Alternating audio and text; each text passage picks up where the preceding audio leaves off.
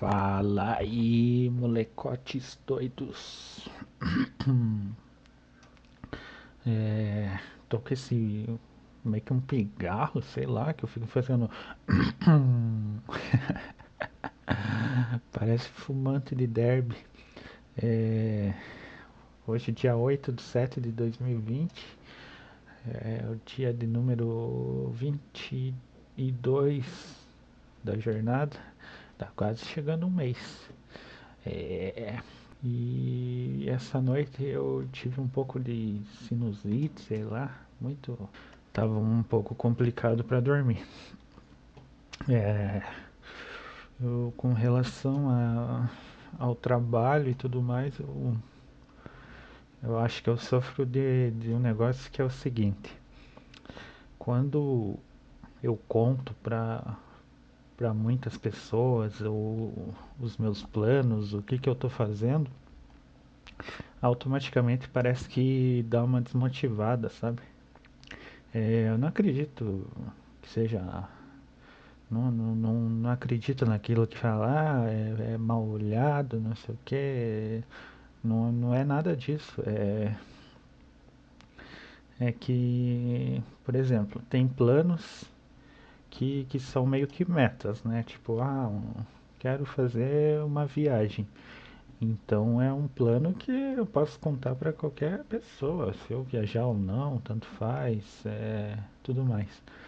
Mas eu não gosto de, de contar muito para as pessoas coisas que eu estou planejando fazer ainda, que, que são muito dependentes de outros fatores e, e tudo mais. E, e coisas que, que não tá no controle, sabe? De, de se for, vai acontecer ou não.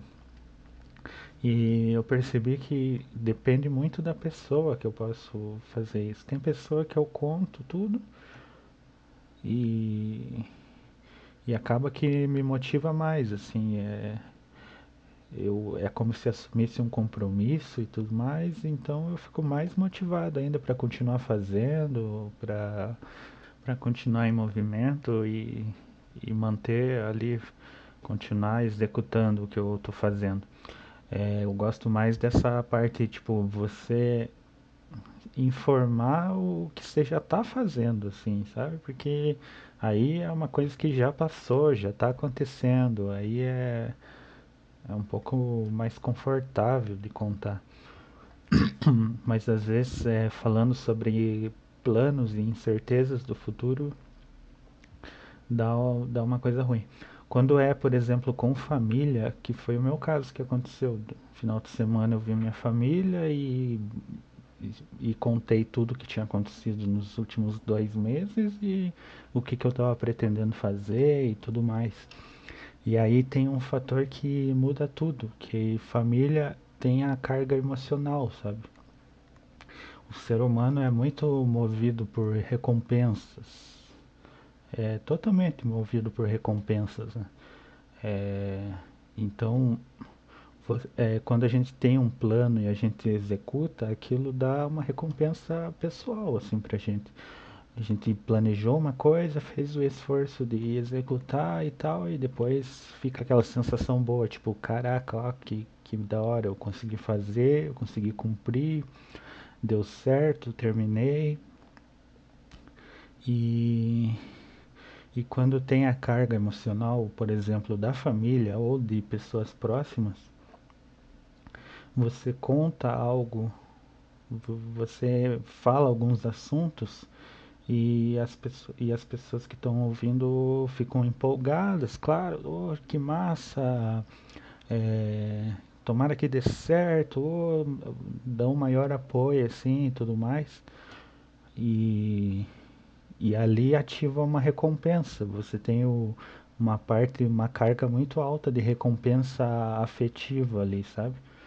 Então a cabeça confunde tudo, a cabeça não entende que se, é, se você está sentindo aquilo de bom porque terminou a tarefa, ou está sentindo aquilo de bom por se sentir querido ali, por, sabe, se sentir apoiado, se sentir acolhido, motivado, é, ali as pessoas dando forças e tudo mais. Então, a cabeça confunde isso e entende como se você já tivesse feito. É, várias situações que, se você tem um plano e você conta para alguém, a tua cabeça vai considerar aquilo feito já. Então, se, se, se na cabeça tá como feito, não tem por que ela gerar ali uma motivação mais para continuar fazendo, sabe? Tipo, na, na cabeça ali aquilo já terminou, já era, vai para a próxima. E mais ou menos isso que aconteceu comigo. É, acabei contando em um curto espaço de tempo para várias pessoas e, e para a família e tudo mais. E, e as pessoas deram maior apoio, mas eu ainda não botei em prática, eu ainda não Sabe? Tipo, é como se você ganhasse um prêmio sem fazer nada ainda. É... Inclusive, ganhar um prêmio sem ter feito nada é um dos maiores perigos da vida, assim, tipo. é mais ou menos o, o princípio de de quem tem vícios ou alguma coisa do tipo, né? A pessoa é, quando você come uma barrona de chocolate, por exemplo, você está dando uma recompensa para tua cabeça sem ela ter feito nada, sem ter acontecido nada de bom. Você está ali praticamente injetando uma sensação boa na cabeça sem ter pago o preço para chegar nela, sabe? É a mesma coisa com quem usa drogas, por exemplo, a pessoa, sei lá, fuma ou, ou outros meios, né? e eh, obtém uma sensação imediata de, de prazer, de, de hormônios ali disparando, mas ela não fez nada para chegar naquilo ali, sabe? E, e depois tem que continuar fazendo tudo mais. É, aí que tá o, o perigo, porque é uma enganação na cabeça, né? e quando volta para a realidade, nada da, aquela sensação é como se não fosse real. E aí que, que, que acaba virando peso na consciência, essas coisas assim. Então, qual que é o caminho? Por que que é, até tem uma frase que diz que se o malandro soubesse o, o como é bom ser certo, ele seria certo só de malandragem. E é mais ou menos isso. Quando você consegue ajustar a vida, consegue é, manter as coisas no trilho, consegue se manter em movimento fazendo as coisas que quer, realizando planos, realizando projetos, você está botando um caminho, pagando o preço para chegar nele e depois tendo uma recompensa muito maior no final para por ter realizado ele, sabe?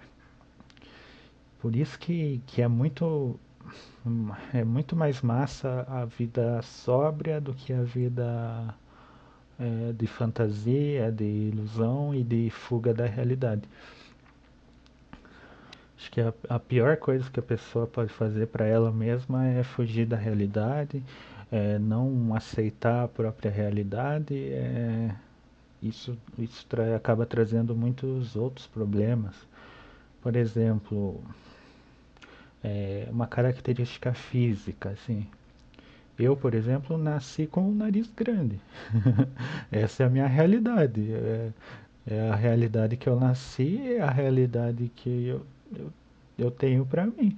Agora, se eu ficar perdendo tempo idealizando, ah, porque como seria a minha vida se eu tivesse o um narizinho, ah, não sei o quê, porque, ah, como teria sido minha vida é, se eu fosse rico, se eu morasse em outra cidade desde o começo, isso tudo é, é discussão inútil. Quanto mais faz isso, mais você está perdendo tempo ao invés de incorporar rapidamente a tua realidade e agir a partir dela, né?